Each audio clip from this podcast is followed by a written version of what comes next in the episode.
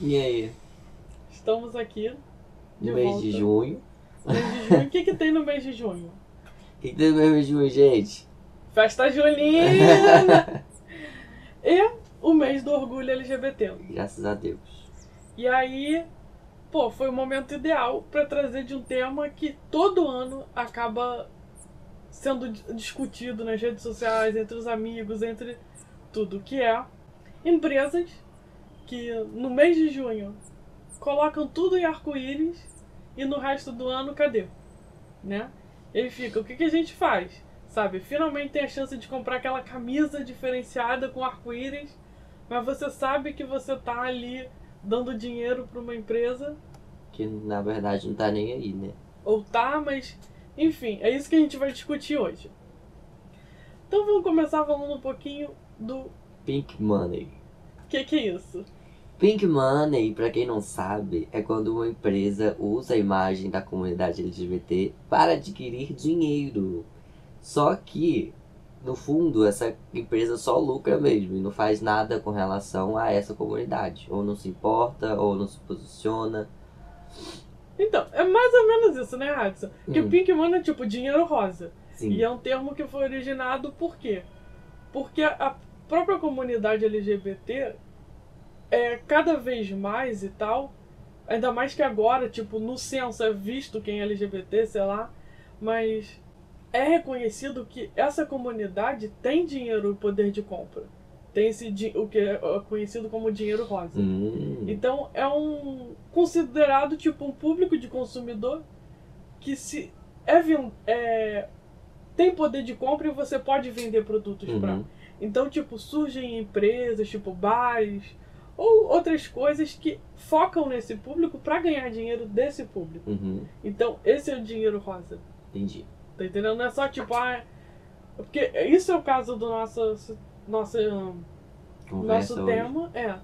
Mas só que o dinheiro rosa, o Pink Money, é justamente Reconhecer que essa comunidade tem poder lucrativo, né? poder de compra. Aham. É, então, tipo, que nem a gente tava falando, que proporcionalmente casais LGBT ganham mais dinheiro do que casais héteros. Então eles têm mais poder de compra, poder de influenciar no mercado. Enfim, e aí as empresas de olho nisso falam, ó, vou vender produto pra eles. Só que ao mesmo tempo, porra, não é qualquer dinheiro. Sabe? É dinheiro de uma comunidade que é marginalizada. É um povo que sofre, tem várias questões que eles são excluídos. E aí você se torna um pouco um caso de exploração às Uhum. vezes. Enfim, é um pouco sobre essa questão que a gente vai falar. Isso. Junho é o mês da LGBT. Por que, que junho é o mês da LGBT, Adson? Pra te falar a verdade, eu não sei. Quem foi me dizer essa semana foi uma menina, uma cunhada minha, que eu cheguei na casa do meu namorado, ela me falou mais ou menos o que que era. É, mas enfim, o mês LGBT é em junho, porque 50 anos atrás, Como é que é o nome? a Stonewall. É. Então, 50 anos atrás, literalmente, tipo 2019, que é esse ano, faz 50 anos. Desde um evento conhecido como as Revoltas de Stonewall. E Stonewall era. Um bar gay lá na, que existia nos Estados Unidos e meio era muito frequentado. Agora, o que você tem que entender é que, tipo, na época, era proibido. Sabe? Era proibido ser gay. Tipo, literalmente proibido. Você podia ir pra prisão, prisão perpétua. Uhum. Isso se você tivesse sorte, porque tinha toda aquela mentalidade de que é uma doença, de que precisa ser curado. E aí levava o pessoal para instituto. Uhum. Enfim, uma crueldade, coisa assim horrível, que se você quiser pesquisar a história você pode. Mas é bom lembrar que há 50 anos atrás isso tipo, ainda acontece hoje. Mas era protegido pela lei. Uhum. Tá entendendo? Então você ser visto, tipo, você se alguém ficar sabendo que você fez sexo com um homem em casa, você podia ser preso. Sabe? Isso era usado contra você. Então, tipo, e naquela época era tudo muito escondido. Uma das coisas que lendo, estudando pra fazer esse podcast, eu li um relato de um cara falando que as revoltas de Stonewall foram algo grande, porque tipo, Em uma semana eles estavam. Eles tinham que fazer tudo escondido, sabe? Ele falava, pra gente chegar num lugar que tinha pessoas gays e tal, a gente ia pra uma salinha estranha, ia atrás de uma porta que o pessoal olhava pelo olho. Aquele Uhum, olho, mágico. mágico. Olhava a gente, aí batia, tipo, um negócio, tipo, super parecia que tava fazendo um crime, Uhum. super escondido. E aí, quando teve as revoltas, uma semana depois, estava todo mundo na rua. Andando de mãos dadas, se beijando, gritando e celebrando. Uhum. E até nos Estados Unidos, antes desse evento, a maioria dos movimentos LGBT que existiam, é, os, os próprios nomes das organizações, na verdade, eram nomes que meio que tentavam esconder que era LGBT. Agora eu tô escondendo. Escondendo. Esqueci de, Uhum. dos nomes. Uhum. Mas era tipo Filhos de Adão. Uma coisa assim. Que se você olhasse o nome, você não sabia o que, que era aquela Aham. organização. E era tipo, eles. Eles tinham um termo que eu achei muito legal, homofílio. Como filho. É, ho- homo- hom- homófilo. Uma coisa assim. Ah. Era o termo que eles usavam pra se identificar como gay. E eu acho que, pelo que eu entendi, era muito aquele povo que é gay, mas só que não quer desafiar o padrão. Uhum. Então, tipo, quer passar a imagem de que é bonzinho, sem desafiar sem fazer nada. E não tava dando nenhuma grande impacto cultural. Uhum. Então, a perseguição continuava acontecendo, é, homofobia, transfobia, é, o pessoal vivia escondido, o pessoal, eu li vários relatos de que o pessoal morria de medo de perder o emprego, sabe? De soubesse. Então, era algo muito, sei lá, muito sinistro, distopia, literalmente, sabe? E o pessoal vivia nisso. Agora, quando eu falo disso, eu quero que vocês considerem uma coisa. Porque, tipo, a gente, seres humanos, brasileiros, sei lá, nossa cultura, a gente tem muito uma visão evolutiva. Tipo, era de um jeito e aí vai ficar melhor. Uhum. Ou também tem muito aquela frase comum que é: ai, tá tudo ficando pior. Uma coisa que eu quero marcar é que a primeira lei anti-LGBT que surgiu nos Estados Unidos surgiu em 1922, eu acho. Mas foi por ali, 1922. Foi a primeira lei nos Estados Unidos com teor anti-LGBT. Uhum. E por que, que eu tô falando isso? Essa repressão que existe hoje em dia, e que existiu muito mais forte nessa época, na década de 60, foi algo que, tipo, cresceu, que não tinha antes. Tá entendendo? Porque gente LGBT sempre existiu. E hou- houve culturas em que era aceito, e que era bem, e que Uhum. viviam de formas diferentes. Tá entendendo? E aí, né, no início do último século, a gente passou por essa aumento na repressão. Uhum. Então, ah, por, por, que, que, por que, que eu tô falando tudo isso? Pra gente ter uma ideia, pra gente não ficar repetindo essa frase pronta de ah, tá ficando pior ou tá ficando melhor. Então passa por fases, Aham. tá entendendo? Uhum. E tipo, ser gay só deixou de ser considerado doença em 1992. Ou por ali. Sabe? Há 20, quase 30 anos atrás. Então, tipo, levou bastante tempo para as coisas começarem a mudar. E acho que tem, eu não sei se no Brasil, porque eu li um negócio, mas enfim, pessoa trans ainda é considerado doença, ser trans. E alguns lugares parece que isso foi tirado, mas ainda tem esse pensamento. Gente, isso é muito bizarro, sabia? Porque, nossa, eu- isso é um negócio que me revolta muito, porque a psicologia, pelo menos, tenta lutar contra isso há muito tempo, há muito tempo, muito tempo. Freud é um dos caras que mais repercutiu pela, pra, pra, pra dar crédito à psicologia. Esse cara fala desde 1950 e lá vai bolinhas que, que é, é, ser gay não é doença, que a sua sexualidade não tá ligada justamente ao seu órgão genital, que tem uma vida psíquica ocorrendo ali, que tá tudo bem, não sei o quê. Só que o que me deixa mais chateado é que tem polos de conhecimento que estudam justamente essas coisas, que são as pessoas que têm crédito para falar disso, que estão tentando falar há muito tempo que isso não, não é doença, e o Estado não escuta. Mas é, Vem um cara que não entende porra nenhuma, que não tem formação em nada disso, que foi é, é, capitão do exército de não sei lá das contas, que não entende porra nenhuma, e vem apoiar uns negócios que nem ele entende, sabe? Isso me deixa muito revoltado, nossa. Então, e, tipo, se agora tava assim, imagina. na- Porque assim, parece que esses dias foi aprovada uma lei que criminaliza a homofobia. Não sei. Eu sei que rolou alguma coisa assim aqui no Brasil. Uhum. Mas, tipo, a gente tá vivendo numa época que, apesar do Bolsonaro, blá blá blá, tipo, o senso comum é de que é errado ser homofóbico. O Estado meio que protege, através das leis, pessoas LGBT. Mas naquela época, o comum, o padrão, o que o Estado protegia era contra as pessoas LGBT. Justamente o contrário, né? Então, tipo, eles viviam com isso. E aí, quando aconteceu a batida, parece que era proibido dançar também, não entendi isso. Mas parece que na época também era proibido dançar, então, tipo, eles foram lá pra fazer a batida pra pegar, ver quem tava dançando. Mas aí, quando eles foram pegar o pessoal, também tinha bastante transfobia, porque tinha várias pessoas vestidas de mulher. E aí, tipo, tô usando o termo vestidas de mulher porque assim, hoje a gente tem o termo LGBT. A gente fala lésbica, gay, bissexual, trans, pansexual e tal. Naquela época eles não tinham esses termos. Tá entendendo? Então, tipo, esse evento tem duas figuras emblemáticas que participaram dessa revolta e desse dia, e- do primeiro dia, que é a Marsha P. Johnson e a. Hum, deu um branco agora. Não sei o que Riviera. Hum. Desculpa. Mas enfim. E elas são tipo mulheres trans. Mas só que ela, a Marcha, principalmente, ela se conhe... usava o termo travesti. E dizia que era drag.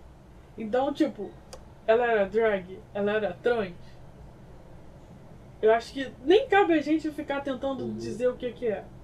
Mas é importante reconhecer que a transfobia fez parte desse momento da revolta de Stonewall e elas levar, guiaram muito, é, foram importantes para a luta pelos direitos. Porque isso às vezes, muitas vezes, é apagado Uhum. da história. Enfim, aí aconteceu esse evento e foi esse momento grande em que o pessoal viu que podia lutar, que não precisava se esconder. E o mais importante é que isso é uniu as pessoas, fez as pessoas se encontrarem. E a partir do, do das revoltas de Stonewall, começaram a surgir grupos de movimentos.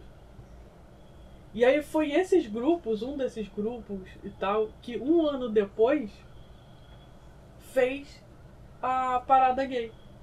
A primeira parada gay que Entendi. foi meio que comemorando também o, o, as revoltas.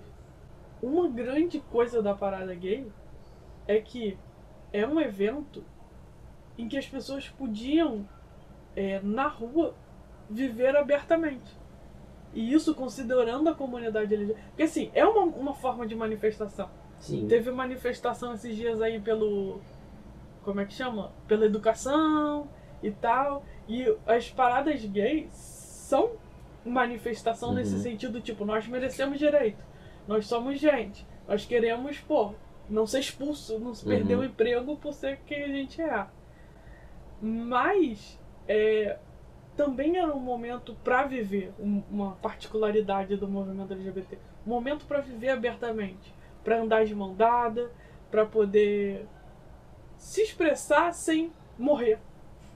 Essa semana mesmo veio uma garota pra mim, que por causa dos textos do Conversa Cult, a garota chegou desesperada, tipo, eu acho que sou bissexual e eu não conheço ninguém assim. E tipo, a garota tava passando mal, sabe? Sofrendo, até marcou o psicólogo. Nossa. A garota tá. Porque tava assim, tipo, ela começou a perceber e ela não conhecia ninguém e não sabia o que fazer, como Uhum. lidar, como é que ela ia contar pra família, pros amigos. E. Mas enfim, existem essas realidades paralelas Uhum. e a parada gay é justamente o momento disso.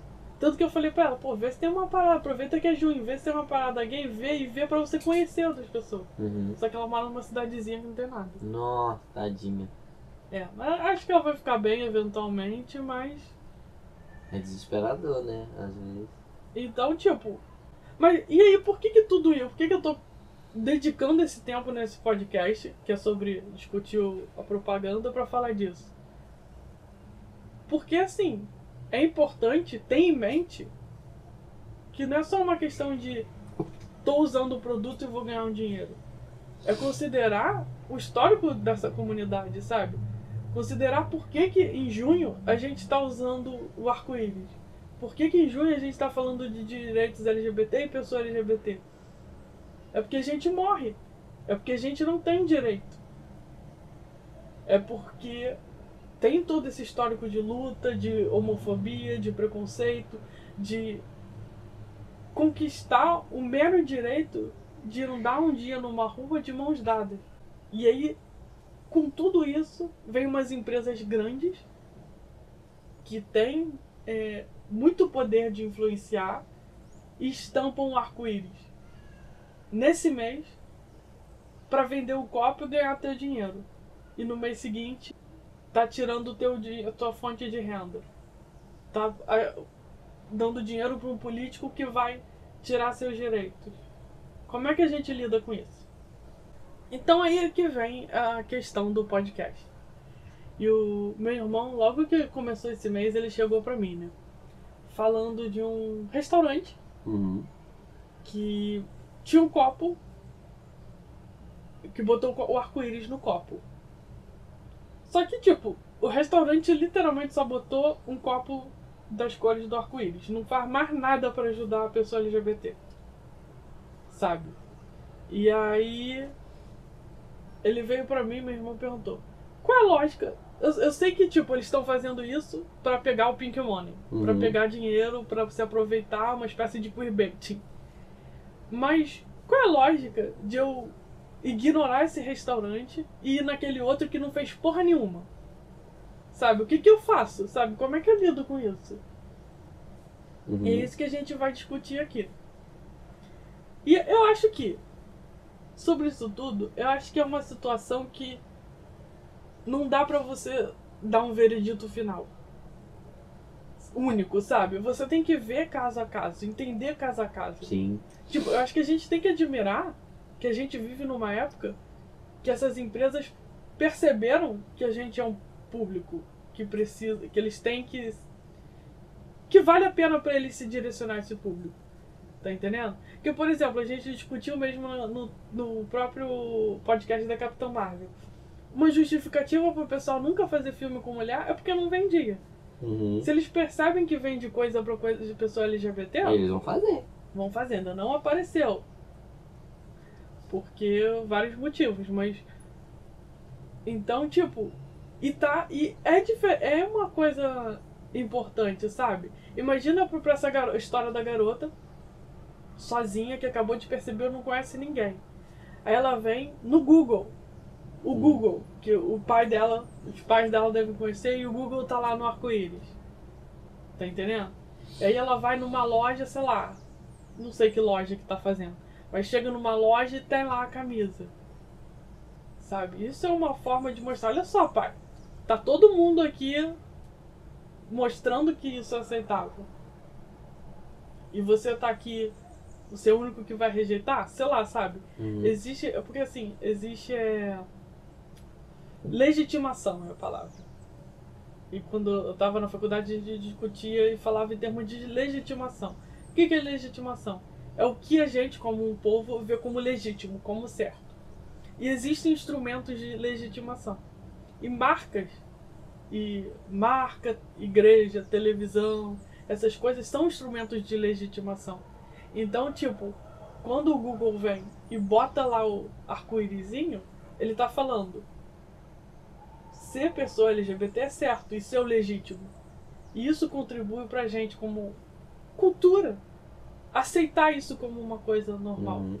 e aceitável e parte do mundo. Uhum. Então acaba sendo importante por isso.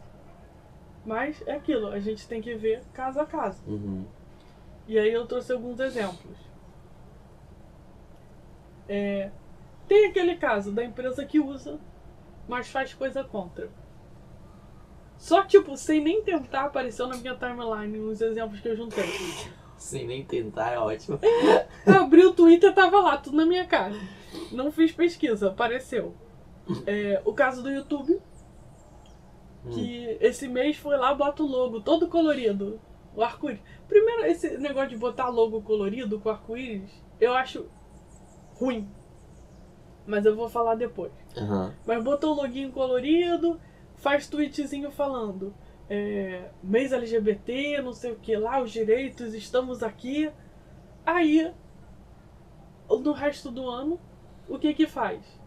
É, teve o caso grande que aconteceu de se, se, se você bota lésbica como uma tag no seu vídeo, seu vídeo é censurado como impróprio. Ah, é, eu lembro disso. Deu maior bafafá na, E continua internet. até hoje. Tipo, eles consertaram algumas coisas, mas continua. É a mesma coisa como se fosse pornografia. Uhum. E o que acontece? Vários vídeos que o pessoal bota tag, ou ah, nem bota tag, às vezes a pessoa fala no vídeo de coisa LGBT, o vídeo é desmonetizado. Ou seja, o criador daquele vídeo não ganha dinheiro com aquilo. Não rola propaganda ali. Tá vendo, YouTube? Tá passando vergonha. Não, não, mas sabe, é assim.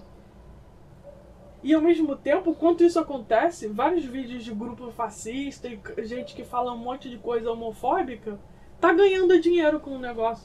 Eu, eu- e assim, eu falo passando vergonha, mas é brincando, mas tipo, isso é muito ruim. Não, Porque é mu- isso é um. é- indiretamente é um meio de massacrar a gente, sabia? é, mas e eu, pra- eu acho bonito, de certo modo, porque deixa claro como é o dia a dia. Que assim, isso é YouTube, uma. uma o caso, porque assim, não é uma. Eu, eu aposto que se o pessoal dentro do YouTube, o pessoal que controla o YouTube, fosse ver caso a caso, mão, sabe? Eles não iam deixar acontecer desse jeito. Mas eles programam os, lá, a máquina, o robozinho, Aham. e o negócio vai excluindo. Mas na vida real eu acho que também é assim. Ninguém tá falando, mas muita gente perde de ganhar, ter chance de ter um emprego por ser gay. Aham. E aí não ganha dinheiro. E aí a pessoa não ganha dinheiro, a voz dela não é considerada, não é ouvida. E aí passa uma lei homofóbica. Enfim. Tem o caso da- do YouTube, tem o caso do Twitch, que é um. Sabe o que que é Twitch? Você é aquele canal de streamer gamer, não é? É. E aí tem um. Eles botaram também um trocinho LGBT. E aí eu, eu vi um tweet de um. Um cara que faz jogos Uhum. e fala que os jogos gay dele são banidos da plataforma. E o Twitch não explica a razão. Aí também tem o caso da Nickelodeon, que é. Botou também negócio LGBT. Nickelodeon botou negócio LGBT. E aí tem o caso do- da finale de Legend of Korra. Uhum. De Avatar, né? É, que elas não se beijam.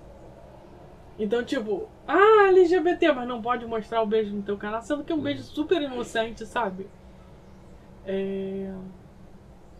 Tudo bem que esse caso específico, eu queria saber os detalhes mesmo pra saber o que aconteceu. Uhum. Mas acho que eles não realmente proibiram o beijo. E aí também tem um caso de. Um exemplo de um cantor que comentou o caso, o Nickelodeon botando logo, pra falar que uma chefe de publicidade. De publicidade não. É publicidade lá da Nickelodeon. É, numa premiere de alguma coisa que ele fez, de algum programinha da Nickelodeon meio que tentou podar ele porque ele tava parecendo muito gay. E tipo, foi a mulher que fez essa merda. Hum. Mas só que a Nickelodeon deixa esse tipo de gente trabalhar lá, sabe? E esse tipo de gente é o tipo de gente que acaba criando censura, acaba excluindo as pessoas LGBT, criando um ambiente super tóxico que a pessoa LGBT acaba se é, Uhum. demitindo. É, e para completar tudo isso, teve o caso no YouTube esse mês desse Carlos Maza, Uhum. que é um cara que faz vídeo LGBT, Uhum. e aí tem um outro youtuber que, sei lá, é desses YouTube merda que só fala merda e coisa homofóbica e xinga e fica falando desse, Uhum. Carlos Maza. E aí os fãs desse homofóbico vão lá no YouTube do. Carlos Maza? É. Mandar um monte de mensagem de Ódio. pra ele. Aham. E tipo, porra, sabe, deve ser horrível. E os vídeos dele ficam cheios de dislike, Aham. fica dando um monte de merda. E aí. E na verdade, esse Carlos Matos, eu acho que ele até trabalha pra uma empresa maior, que é a Vox. Não é nem vídeo dele, pessoal. Aham. É uma empresa grande. E aí todo mundo que vai ver o conteúdo que ele faz pra Vox vê um monte de comentário negativo Aham. porque, por causa do outro. E aí, tipo, ele reclamou. Aí ele reclamou no Twitter. Isso chamou a atenção do YouTube. Aí o YouTube averigou a situação e decidiu que o que o cara faz não infringe os códigos. E deixou o cara lá. Então. Tipo, sabe, você vê. É, o, o YouTube vai falar, olha só, nós respeitamos e apoiamos pessoas LGBT. Mas chega na hora dessa.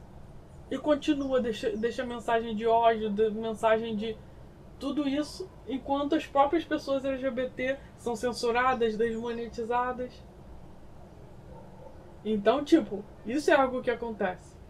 Isso é uma sacanagem que as marcas fazem. Uhum. E o que, que você acha que a gente deve fazer diante disso, Hudson?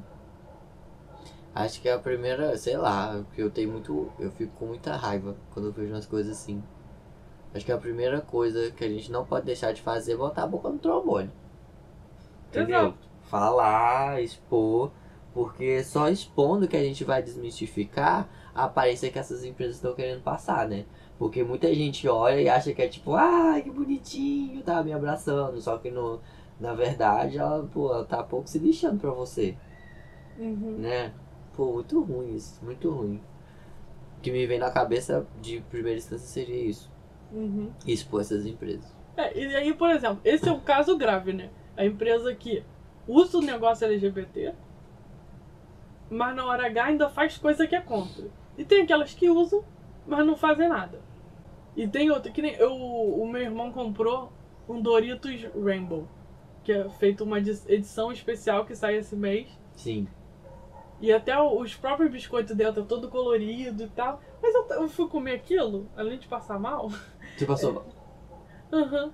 Mas. É porque eu não gosto muito de biscoito, não consigo comer biscoito assim. Ah, tá. Mas. é, eu fui ver a embalagem, cara. Tipo, a embalagem é uma embalagem branca. Na frente, assim, não é nem como. a- não é a bandeira LGBT. É tipo um círculo, assim, meio como se fosse pintado com as Aham. cores do arco-íris. No meio tá escrito Rainbow. E não tem nada na embalagem que fala que seja LGBT Uhum. ou homofóbico, ou contra homofobia, sei Uhum. lá. Atrás tem um negócio assim, eu acho que é pelo orgulho de ser bold. Tipo, o que que é ser bold? Tipo, 1% da população vai olhar pra essa merda dessa. Nem eu sei o que é bold. É Quem é tipo, bold? é ser tipo ousado, forte, tipo. Ah, Tá tá. entendendo? eu até perguntei pro Valentim na hora que eu vi. O Pois que é. é bold? Então, tipo, a, a mensagem não passa para a maioria das pessoas. Isso que eu, eu vejo muitas empresas fazem. O Valentino disse que parece uma coisa, um adendo. O Valentino disse que parece que parcela do dinheiro lucrado com isso vai ser doado para várias casas. Pra cada um. Uhum. É, mas não tá ali na embalagem. Ele sabe porque. É isso que acontece com esses tipos de embalagem. Que é o quê? Ou ou o loginho colorido.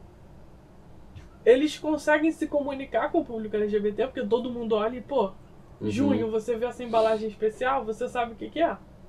Mas a maioria das pessoas não faz a menor ideia.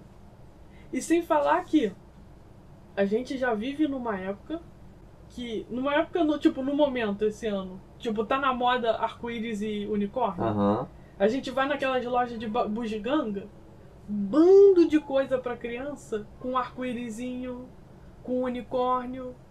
Isso são as marcas se apropriando. Entendeu? Não Uhum. que gente LGBT tenha inventado unicórnio e arco-íris. Uhum. Mas as, o, hoje em dia, o arco-íris e o unicórnio são símbolos do movimento e foram usados e promovidos por causa disso. Aí as marcas começaram a usar. E, tipo, é uma forma de apropri- apropriação. Eles estão pegando o arco-íris, pegando o unicórnio tirando o significado, que é ser LGBT, e o botando com outro significado. Coisinha fofinha de criança, quem gosta de coisa colorida, uhul, felizinho. Tá entendendo? E aí vende outra vez. Então você vê uma criancinha. Quanta criancinha não deve estar comendo biscoitinho colorido do arco-íris? Sem saber que é coisa LGBT. Tá entendendo? E é, isso, é, isso, é, isso é um negócio que eu nunca tinha pensado, porque é realmente isso. Essa mensagem ela chega pra mim. Mas ela chega pra mim porque eu tô inserido nesse contexto. E para as pessoas que não estão inseridas nesse contexto, que não fazem a mínima ideia dessa história, tipo, pra elas não chega mensagem nenhuma. Nenhuma. A mensagem que chega é, ah, que tá colorido, que bonito. É Entendeu? uma edição especial. É. um- E teve até um caso esse ano, eu acho, na Inglaterra, que a parada gay. Tipo, primeiro, a parada gay, porque lá a parada gay parece que é grande. E. É um festival. Toca vários cantores. Vão vários, primeiro, eles chamam cantores héteros pra cantar. E aí, parece que tava sendo promovido como um festival de música. A parada gay, tipo, o negócio lá, festival de música. Não era parada gay. Então isso que acontece. Corre o risco de, tipo, todo junho ser o mês do arco-íris. Uhum. E ninguém sabe mais festival- de onde vem. Tipo Natal, sabe? Que todo mundo vai, come, comemora, mas Jesus que se foda. Uhum. Então, tipo, é um risco das marcas se apropriarem isso acontecer. Ainda mais essas marcas, tipo o que o Doritos fez, que coloca o negócio, mas você não tem nenhum indício de que é LGBT. Tá entendendo? Você olha esse, aí o que eu falei dos logos coloridos. Você vê os logos coloridos, mas se não tá falando que é LGBT, as pessoas não, Não vão sabem. saber. E o negócio do Doritos, eu lembro que passou na minha timeline várias vezes o vídeo que eles fizeram, né? Uhum. Eles fizeram um vídeo falando que ia rolar e que ia pra casa 1 e etc e tal. Mas você para pra pensar, até nisso é, não é confiável. Porque o Facebook ele seleciona o que você tem acesso, né? Porque se eu sou uma pessoa que divulgo muito, tem muito acesso a coisas LGBT, é óbvio que ele vai colocar esse vídeo pra eu ver. Agora, pessoas que não tua têm. mãe não sabe. É, principalmente tem repulsa, nunca vai ver um vídeo desse. Nunca, não vai ser nem saber. Então, tipo, aquele impacto que eu falei de legitimar não acontece. Por quê? Porque a pessoa não sabe. Ela, e o pior, ela vai ver e vai achar que é outra coisa. Uhum, Vai começar a apagar o significado original. uhum. É, aí por isso que eu te perguntei. O, eu- a gente tava, tava discutindo com o Adson sobre o copo colorido do arco-íris. Uhum. Aí, eu- aí eu perguntei, tem alguma coisa escrita que é LGBT? Aí o Adson falou que não, mas aí depois eu vi o copo e tá escrito lá, Dia Mundial contra a Homofobia. Uhum. Então, por mais que eu não sei nem quando é esse dia, eu não sei nem se é esse mês esse dia, mas tá lá. Então quando você pega o copo, você sabe que é. Não tem como a pessoa. Tipo, é claro que se a pessoa vê de longe, ela não vai saber. Mas cada pessoa nesse mês que sentar no restaurante e olhar lá vai estar Dia Mundial contra a Homofobia. Então isso é importante, porque tá associando. E, por último, tem o lado bom, né? Que tem o pessoal que usa isso, mas realmente está fazendo. Então, dos exemplos que apareceram pra mim foram o caso de Critical Role, que é programa que eu assisto no YouTube, que esse mês eles nem botaram o login deles como LGBT.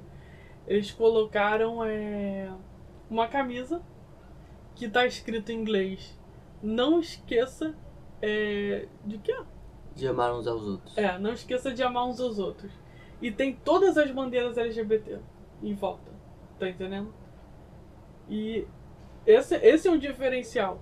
E eles é. Alguns deles são LGBT. Quem é? O Taliese.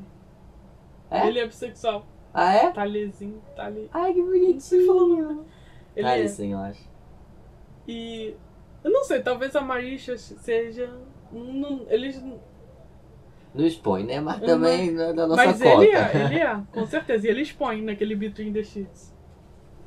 É, Então. E os personagens dele também são LGBT. E tem um monte de personagens LGBT, tá entendendo?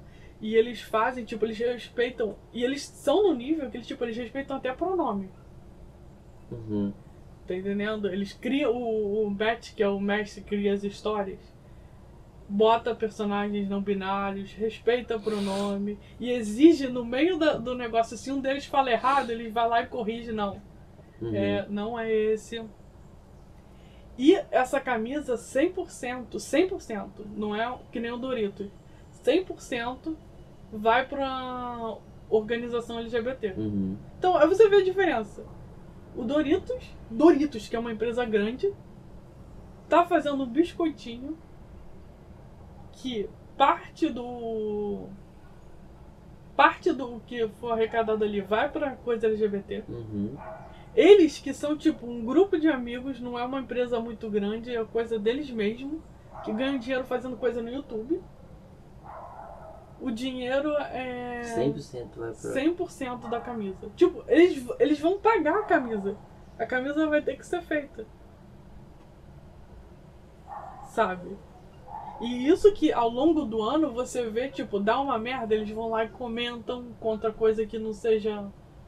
Coisa homofóbica e tal, eles estão sempre defendendo. Uhum. Várias vezes, tipo, vem gente reclamar porque tem personagem gay, né? Ah, mas agora tem esse negócio de justiça social aí. Eles vão lá e falam, então vai embora, não assiste isso daqui. Se você tá assistindo, Uhum. sabe? É, então você vê que é um- uma. Eles estão fazendo algo pra comemorar o mês, mas não é só esse mês. Eles continuam fazendo. Outro exemplo que eu peguei é da Naughty Dog, que é a que faz o jogo The Last of Us. Faz jogo Uncharted, faz jogo. Acho que eles fazem também o, o do Crash, não sei. Ah, é? Nossa, saudades, Crash. É, por isso que eu acho que até na hora. Não sei, não sei. Mas enfim, The Last of Us. Que tipo, The Last of Us, pra quem não sabe, é um jogo no de single player e tal, desse estilo, que é o mais. Tipo, que mais lucra. Uhum. E esse jogo, o primeiro jogo, a co-protagonista ela é lésbica, apesar de não falar nada no jogo. Mas Uhum. eles fizeram um DLC, um extra, que mostra ela ficando com a garotinha. Uhum. E aí, eles estão lançando o segundo, em que ela é a protagonista. Uhum. E o trailer é ela beijando uma garota. E esse trailer foi lançado na convenção de. maior convenção de jogos de videogame que existe. Uhum. Então, tipo, imagina, o jogo mais esperado da convenção vem e tem duas garotas se beijando. Uhum. Enfim, depois disso, eu acho que eles podem enfiar o logo arco-íris até no cu, se eles quiserem. Não, mas sério, e o pior? É porque eles botaram o loginho, eles fazem. botaram uma foto lá da equipe inteira é, comemorando o mês da LGBT. E eles no- na próprio. pra própria empresa, eles fazem festa LGBT e fazem tipo. É, é tipo na mercadoria. É tipo coisa que ele. Sabe caneta da marca? Uhum. Tem caneta LGBT, tem. Acho que é pingente. Sei lá, eles fazem as porcaria, camisa, uns troços assim pro pessoal. Uhum. Então, e eu, eu acho isso super importante. Que imagina você um desenvolvedor homofóbico no meio disso. Sabe, você não tem. Você sabe que é um ambiente que tu não vai conseguir Uhum. Espalhar. Então, é. Então isso deixa claro. Sabe? E até porque, assim, é um negócio que eles fazem. Que acolhe o pessoal que trabalha lá, que é LGBT. E que também é, deixa claro pra todo mundo que o tipo de história que eles estão fazendo. Uhum. Sabe, quando, quando a garota apareceu beijando no trailer, não é só ela beijando no trailer pra poder atrair. As fundações disso já estão bem antes. Uhum. E tipo, eu que eu comp- porque The Last of Us é meu jogo preferido. Então eu acompanho o que eles fazem há anos. Uhum. E eu vejo, tipo, várias instâncias em que eles dão vozes pra gente da equipe LGBT. Sabe? Eles foram lá e confirmaram que a garota é. Mostraram isso, criaram um trailer. Aí não sei se ela vai sobreviver. Uhum. Porque. É, tem aquele complexozinho. Mas. Vamos esperar o melhor. Vamos esperar o melhor. E- mas, tipo, sabe? Eles têm um histórico, então eles vêm e usam e estão fazendo o negócio. Você vê que é diferente. Aham. Você vê que não é só pegando dinheiro, não é só aproveitando, se aproveitando do povo. Uhum. E tem um caso também muito legal da Budweiser, cerveja. Hum. Que, pra parada LGBT esse ano, eles fizeram copos com as bandeiras. E no Twitter dele, eles botaram cada copo e explicaram as cores de cada copo. Isso é um diferencial. Uhum. Tá? E o pior, eles estão fazendo, parece que uma, uma festa especial LGBT sexual. E eles estão patrocinando a parada LGBT. Então, tipo, você vê que eles estão usando as cores, mas eles se associaram a grupos LGBT e deixaram eles usarem, ou esses grupos LGBT, usarem as redes sociais deles para explicar pro público deles as coisas LGBT. Uhum. É um, um- Sabe, isso é um. É um. É tipo, a cerveja tá educando as pessoas, sabe? Uhum. Sobre o que é LGBT. Então, isso é mais do que só botar ali o negócio. É realmente fazer algo. Uhum. O próprio Netflix lançou esse mês um Twitter chamado. Um Twitter não, um Instagram chamado Prism. E tem vários relatos de atores LGBT. E. Então aparece esse relato falando, tipo, meio que pra mover. Eu não entendi direito o que, que eles querem fazer com aquilo. Uhum. E eles também lançaram um, um uma série lá com troço LGBT. No Netflix a gente tem aquela história meio cancelaram dela, É, tá? pois é, né? E não sei o que. Mas tipo, historicamente, eles são literalmente o que mais tem representatividade LGBT. E mostra abertamente, sem ficar escondendo. E nesse mês, eles estão fazendo essas coisas pra promover. Uhum. Então já é um diferencial. Tem uma. a- tem, uma empresa, a P, sabe a P&G? Hum, protecting. É. A P&G, eu não sei se ela, acho que ela não divulga nada da comunidade LGBT, mas ela, ela tem um programa de de como é que fala? Não sei se é admissão que fala, mas tipo assim, elas é, uma porcentagem das vagas de emprego que eles têm, eles dire- direcionam para pessoas transexuais. E as pessoas transexuais que trabalham na PIG, se elas quiserem fazer tratamento hormonal, a PIG é, custeia 75% desse tratamento. Isso é interessante também, né? Porque É, não, porque é. Porque, sabe? não adianta Uhum. nada. E, tipo assim, pra- eu soube da PIG porque eu fui pesquisar sobre empresas que englobam a, a englobam a comunidade.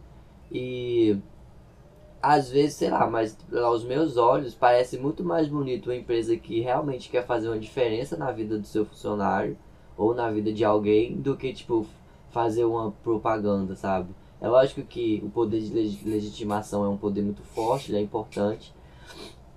Só que a, a gente também tem que pensar no na, na, na influência real do cotidiano das nossas vidas, sabe? Não, então. Isso eu entendo o que você quer dizer, mas eu não concordo porque quando. Principalmente quando você fala influência real. Porque assim, legitimação é o que leva a isso. Uhum. Tá entendendo? Então, tipo, pra eu decidir que eu tenho que botar uma regra aqui inclusiva, eu preciso acreditar que isso é o certo. Uhum. E eu acredito que isso é o certo através da legitimação. Uhum. Então, tipo, eu acho que são formas diferentes. E obviamente, tipo, se eu tô com fome, você me dar comida muito mais importante do que você espalhar por aí. Olha só, a Jordana precisa comer. Uhum. Mas só que as duas coisas são São importantes. importantes. Não, eu concordo também. Então, Uhum. não concordo com a propagação dessa ideia de que existe essa coisa real E o que não é real, né? e o Não, legitimar não é uma coisa real. Porque, as porque tipo, isso é um, é um preconceito que acontece, sabe? Principalmente hoje em dia, a gente conseguiu certos direitos, é, questões LGBT. E existe até uma, um precon, uma ideia de que, ah não, já conseguiu, acabou a luta. Tá entendendo? Mas, tipo, o preconceito que a pessoa enfrenta, todo mundo enfrenta no dia a dia, é enorme. Uhum. E, apesar da lei ajudar, não é a lei que vai acabar com isso. Tá entendendo? A gente precisa passar por essa reforma cultural. E a legitimação é que faz isso. Uhum. Tá entendendo? E exi mas, tipo, quando você não vê o valor da legitimação, não vê o valor do, do, da mudança cultural, você não vê que precisa continuar lutando, você não luta e não faz a mudança. E aí você deixa acontecer o quê? Cair um presidente que só com base nas ideias erradas da cabeça dele tá mudando a lei errada. Uhum. Então, É, for, é formação de verdade, né? Legitimação e formação de verdade. É. Porque... Exatamente. Então, tipo, existe esse preconceito de que cultura e, e lida- se importar com a cultura não é tão importante quanto, tipo, fazer uma lei. Uhum. Os dois são extremamente importantes. Um complementa o outro também, É. né? Mas enfim, e você queria chegou aqui querendo contar de um caso que aconteceu. Ah, é. Me fala o que que é que eu tô curiosa. Então, a empresa onde eu trabalho tem no, no mês de junho, eles propagam, eles propagam não, eles trocam o, o copo de servir bebidas, né? Aí vai por um copo com a bandeira LGBT escrita, né, mês do orgulho LGBT.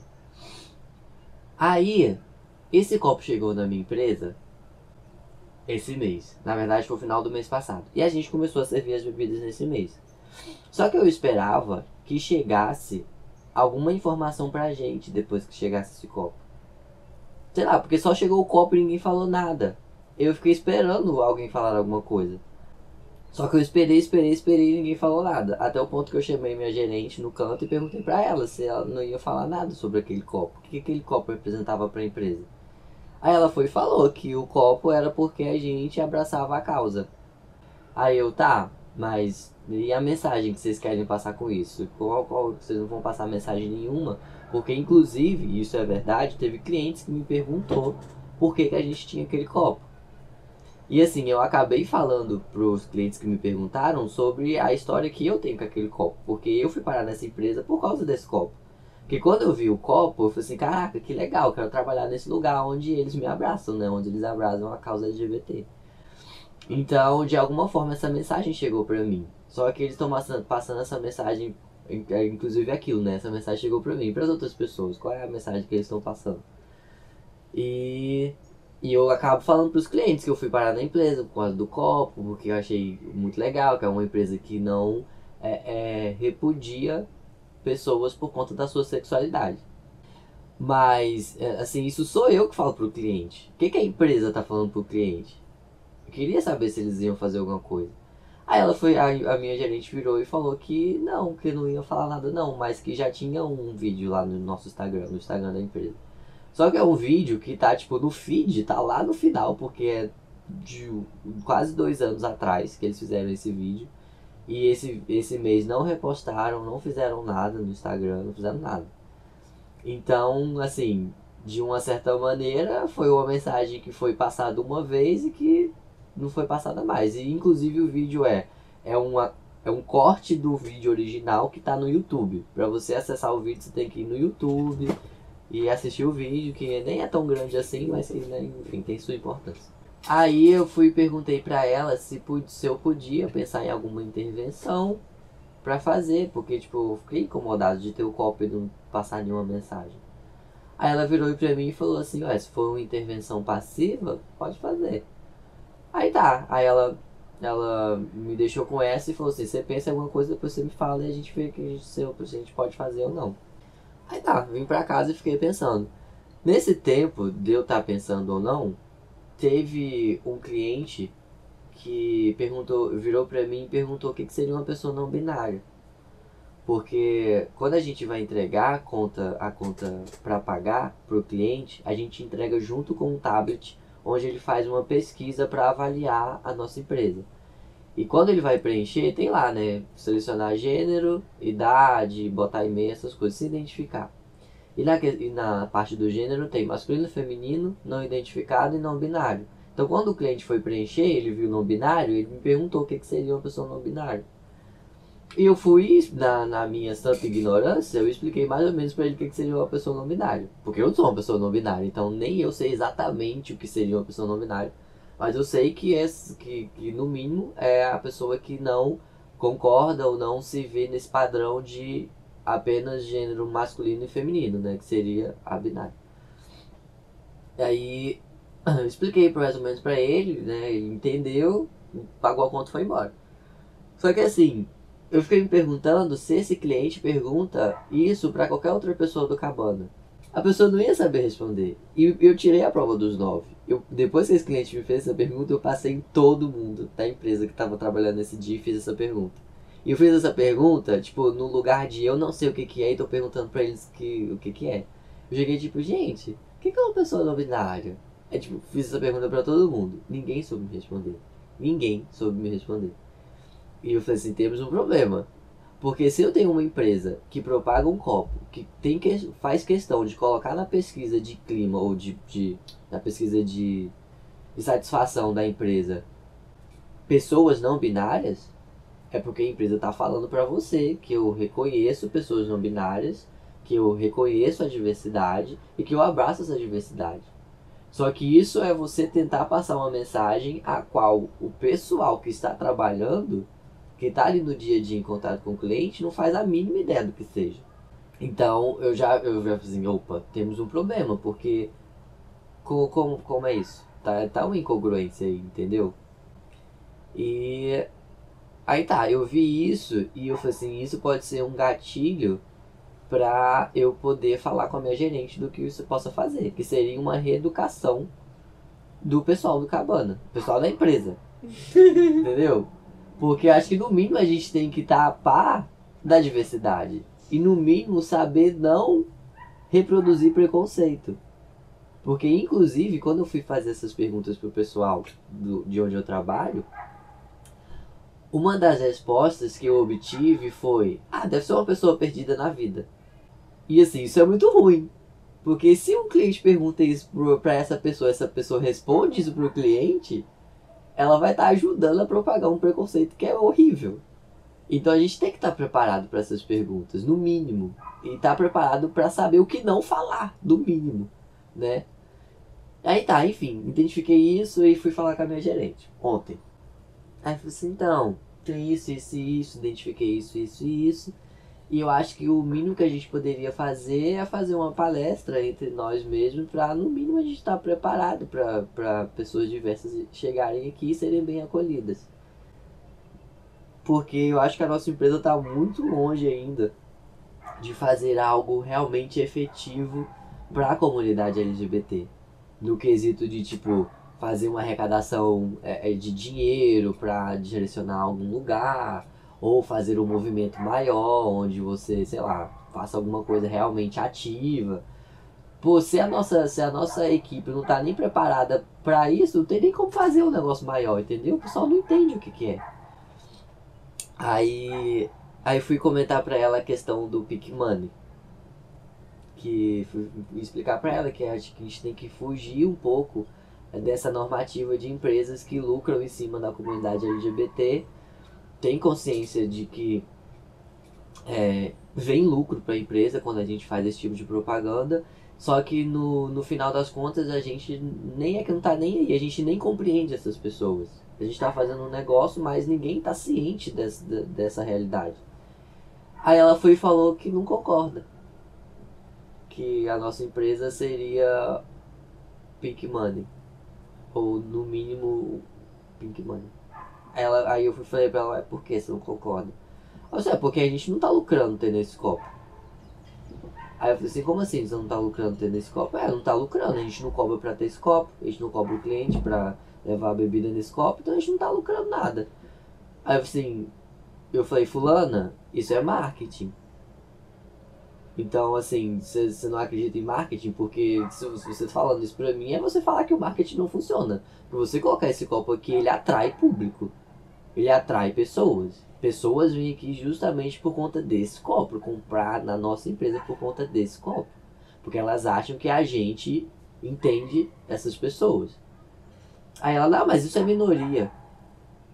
Eu me senti tão mal, eu me senti tão mal, que eu, eu não soube nem o que responder pra ela na hora. Eu sei que eu fiquei assim, pasmo, e falei, tá, não, não interessa muito também o que você acha. O que eu, o que eu queria fazer era é, passar essa informação para nossa equipe, que eu acho que é importante, que a gente está muito longe ainda de ser uma empresa referência que engloba a, a, a comunidade LGBT. Aí ela foi e deixou fazer. Mas assim, me deixou muito mal isso que ela falou, entende? Porque, tá, se vamos supor que é a minoria que traz lucro para a empresa, mas é lucro, cara. Entendeu? E tipo, eles, eles fazem questão da gente vender uma maionese que é 3 reais. Eles estão. É, é, é, é, tipo assim. Essa, essa gerente chegou nova e ela falou que o lucro da loja tava muito pouco. E que a gente tinha que fazer mais venda suge sugestiva. E ela caiu em cima da gente falando que a gente não oferecia maionese. Para as pessoas comprarem maionese, que é um potinho pequeno que custa 3 reais. Isso é minoria, né? Se a gente for falar em lucro, lucro de maionese é minoria. E ela tá se cagando toda pra gente vender maionese. Ou seja, porque esse pouco que entra faz toda a diferença para a empresa. E por que, que o pouco que entra por causa do copo não faz diferença para a empresa? Não, e é toda essa questão, tipo, você tá dizendo que você apoia, que você respeita, que você considera e ao mesmo tempo não tá, que, como é que é? Tanto foda-se. É. Então, obviamente, ela não fala pela empresa. Mas a empresa tem uma responsabilidade. E você vê que. Porque assim, tem empresas que chamam gente para dar palestra, para explicar. A gente falou mal do YouTube, mas uhum. o YouTube faz essas coisas. Até porque é Google, caramba. Mas eles dão. Chama a gente LGBT para falar, para dar palestra, para explicar. Uhum. Tá entendendo? Então, o que tá precisando aí é isso. E você, o, tipo, a questão é, o copo, muito legal. O negócio de não binário, pô, muito importante, sabe? É aí, tipo, da mesma forma que a gente falou de lei, de regra, de iniciativas que efe dão efeito, isso dá efeito, uhum. Sabe? Porque isso normaliza as pessoas considerarem. Tá entendendo? Mas o fato de que o resto da empresa não. Tá tipo. Literalmente você bota uma gerente que tá pouco se fudendo. Uhum. Tá entendendo? Isso é um. Uma disparidade de. É um problema, tipo, é um problema da empresa. Uhum. Tá entendendo? Não é nem tanto às vezes uma questão da empresa como decisão falar. Queremos explorar. Uhum. Mas é uma é um problema da empresa que se ela leva a sério o negócio, ela vai ter que uhum. ir correr atrás disso e tomar iniciativa. Porque, tipo, ainda mais do que você descreveu, a maioria das iniciativas deles é uma iniciativa meio que visual. Uhum. Pra se vender a imagem de, tipo, descolado que dá suporte, mas não fazer algo de fato. Uhum. Tá entendendo? Sabe o que que parece? Parece aquele pessoal super descolado que fala que aceita todo mundo e tal, mas não vê os próprios preconceitos. Uhum. Tá entendendo? É pra esse público que eles estão se comunicando. Uhum. Mas ao mesmo tempo é uma espécie de queerbait. Eles atraem, vendem lucro, ganham pink money. E tipo, e obviamente tem a parte da legitimação. Então é aquilo, não é inteiramente ruim, e não é inteiramente bom. bom. Nesse caso específico, acho que gente... seria mais ruim do que bom. Só que, tipo, se considerar eles perto das outras empresas, eles estão anos-luz na frente. Uhum. Sabe? Até de ter vendedores LGBT que podem se expressar abertamente já é uma coisa grande da uhum. empresa. Sabe? É, é, basicamente, parabéns por fazer o mínimo. Uhum. então. Aí é isso. O que, que a gente faz nessas situações? Então, cara, diante disso tudo, acho que o principal é usar a cabecinha, né? Saber. Tipo, em vez de vez sair falando. Porque assim, eu acho que é importante as empresas darem apoio botarem o logo. Até as filhas da puta, tá entendendo? que não fazem nada, eu acho que todo mundo tinha que botar logo. Uhum. Inclusive a gente tinha que transformar o junho no Natal. Sabe? No outubro não tô todo mundo falando de, de Halloween. Uhum. Dezembro todo mundo falando de Natal. Junho todo mundo falando da bandeira LGBT. Pois é. Tem que ser, tipo, eu acho lindo, tem que normalizar, tem que criar um momento justamente pra comemorar, pra lembrar, pra fazer esforço pra doar. Tá entendendo? Mas ao mesmo tempo, a gente, como consumidor, tem que abrir o olho. Tem que exigir das empresas. Tá entendendo? Tem que fazer o que você fez e lá falar, cadê?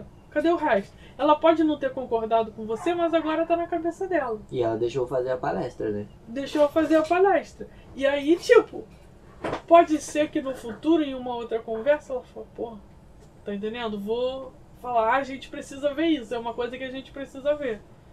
Tá entendendo?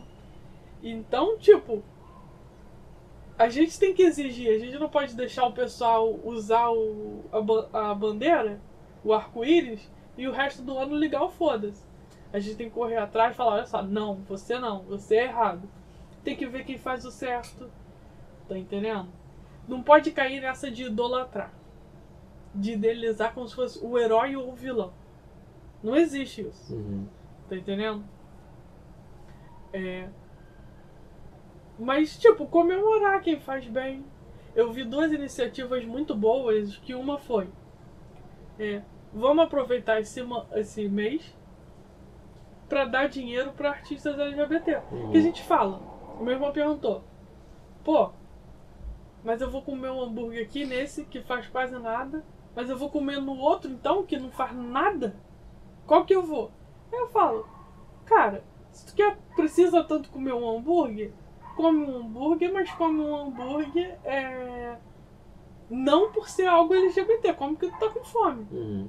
Tá entendendo? Se tu quer fazer algo pra dar um suporte LGBT nesse mês, tu vai ver quem tá fazendo a diferença de verdade e dá dinheiro pra essa pessoa. Uhum. Ou procura um, um criador LGBT. Meu irmão também perguntou. Então calma aí. Tem o caso de uma empresa, gente hétero lá, que tá usando a bandeirinha. Tem o caso de uma empresa que não tá fazendo nada, mas é de gente LGBT. Pra qual que eu falo, eu diria pra. Se você precisa dar dinheiro pra alguém, pra, por ser mês do orgulho LGBT, procura alguém que tenha fazendo coisa de verdade. Mas sempre tenta privilegiar a gente LGBT fazendo por trás. Porque mal ou bem, A probabilidade dessa pessoa fazer uma merda com a gente é menor, né? pois é, ela pode promover coisas boas. E. Mas enfim, tem, mas tem tanta gente fazendo coisa boa, sabe? Gente que realmente parou pra pensar e criar uma iniciativa legal. Ou artistas que estão iniciando e precisando. Você pode dar o dinheiro pra eles em vez de, sei lá, pagar mais um mês de Netflix. Ou paga o mês de Netflix e paga também o caralho do mês assim. Sabe? Uhum. Ou você vai nesses artistas de- do YouTube que estão sendo desmonetizados, eles devem ter, tipo, aquelas vaquinhas, patrio... patrio... Ih, esqueci o nome. Mas enfim, eles têm esses sites que você se cadastra e dá dinheiro. Sei. Ou do, aquele do café, tem um do cafezinho também, tipo, me pague um café. Vai lá e dá dinheiro, sabe? Taca o dinheiro lá na pessoa. Procura em financiamento coletivo, Kickstarter, Catarse, tem outros. Vai lá e procura projetos LGBT e dá o caralho do Uhum. dinheiro. Tá Tem um entendendo? monte mesmo. Então, tipo, você não precisa. Não existe só essas empresas fazendo. Tem gente boa fazendo. Uhum. Compra essa camisa do Critical Role, tá entendendo? Faz alguma coisa assim. Você vê que o da Naughty Dog não tem nem associado a um produto diretamente. Uhum. Você não vai, eles não estão botando o negócio de um modo que assim, compra o meu jogo pra comemorar o mês. Menina, acho que eu vou comprar essa camisa. Do. Ah, é tão caro. Sério? Quanto que é? Não, é porque é dólar, né? Do- tudo com dólar é caro. Mas compra, compra, doa. Mas é, mas é. E eles botaram todas as bandeiras, sabe? E. Mas enfim, e tem muito artista que precisa que. aproveita esse mês pra fazer algo assim. Pra ouvir artistas LGBT de verdade. Não tipo essas diva pop que ficam falando uh, LGBT, mas. Não faz, não. Exato. E outra coisa que eu vi foi um. Alguém, sei lá, no Twitter propondo um desafio do aliado. Que é até o mês de do, até o dia 30 de junho, Hum. Ela- o tweet da pessoa, até o dia 30 de junho, pra você, se você vê uma marca usando coisa colorida, mandar pra ela que ela vai ver se a marca, tipo, tá fazendo, sabe, da, da direita aquele negócio que tu falou, que a API PG. dá pros negócios. Aham. Ver se dá essas coisas, ver se sabe, se trata os funcionários LGBT bem. Uhum. Se tipo. Realmente se importa. Então, você pode fazer essas iniciativas em que você cria um desafio para as marcas e você também informa, ajuda outras pessoas, mesmo LGBT, a saberem se aquela marca ali realmente faz no resto do ano. Uhum. Porque, por exemplo, eu conhecia Naughty Dog, mas você ia saber? Não. não ia fazer a menor ideia. Então, por exemplo, esse desafio do aliado faz isso. Uhum. Então eu acho que é isso. E tipo, eu vi esse bastante meme é, das marcas, sacaneando as marcas que usam é, nesse mês, e mas no fim do ano não fazem nada. Tem um. um- tem um- uma foto de um cara beijando outro cara, mas com um cara assim, tipo, não quero beijar. Hum. E, tipo, aí eu falando, as marcas durante o mês julho. Mas, tipo, essas brincadeiras ajudam a conscientizar o pessoal a não idolatrar, sabe? Mas também não é pra gente cair numa de que não. Sabe? Não vou. Ah, não vou comprar, não vou fazer nada, não sei. Uhum. Porque assim, muitas vezes, tipo, tênis, sai tênis especial LGBT. É a única hora que tu vai conseguir um tênis colorido assim. É a única hora que você vai ter produtos. Porque você é um, é um público marginalizado que normalmente não tem produtos e coisas feitas pra você. Uhum. E nesse mês as marcas estão fazendo. Então você vai se privar disso também? Sabe? Ainda mais que você comprando, você tá dizendo para as marcas que é pra investir em coisa LGBT, é pra Sim. dar suporte a coisa LGBT. Uhum. Então, tipo, é só você não fazer isso na inocência, sabe? Uhum. Ah, tô fazendo isso por um. Você sabe que a marca tá faz... atrás do seu dinheiro. Você sabe que existe todo esse sistema. Então faz o negócio de forma consciente. Aham. Tá entendendo? Que faz toda a diferença. É, e, ti- tipo, é que nem o negócio. Não vou proteger cegamente uma marca, tipo YouTube, dizer, ah, YouTube não, maravilhoso. Não, porra, tu sabe que faz merda. Sabe que o Twitch fez merda. Você não vai, mas tu também vai comemorar. Sabe? Vai aproveitar as coisas que. E aí? E você? Ah, eu concordo também. De verdade, porque. Primeiro, primeiro que eu acho que fazer as coisas de forma consciente muda tudo. Acho que ajuda você a combater discursos prontos, né? Porque, tipo, você sabe, reconhece aquilo, você entende, você participa desse processo. Então você sabe explicar melhor para as pessoas na hora que elas vêm te questionar. Isso já ajuda na propagação da mensagem, né? Porque é uma forma de educação. Que a gente está contribuindo para a educação da sociedade também. E. É. E isso que você disse, da gente poder ter voz, porque eu acho que quando você compra uma, uma- um short com um arco-íris, quando você compra um tênis, quando você é, compra essas coisas e se veste dessa maneira, é uma forma de você falar, oi, eu tô aqui, eu existo, eu sou da comunidade LGBT, eu tenho orgulho disso, entendeu? Você aí, marca que tá vendendo pra mim, tenha consciência de que o nosso público existe, de que a gente gosta disso, que a gente tem voz, que a gente tem direito, então procura saber mais da gente, entendeu? E Não. isso é muito bom. Isso é muito bom. É, e uma coisa, esses exemplos, tanto do artistas LGBT quanto do desafio do aliado, foram coisas, pessoas comuns, tipo eu, e você, que proporam isso, fiz- fizeram essa proposta no Twitter.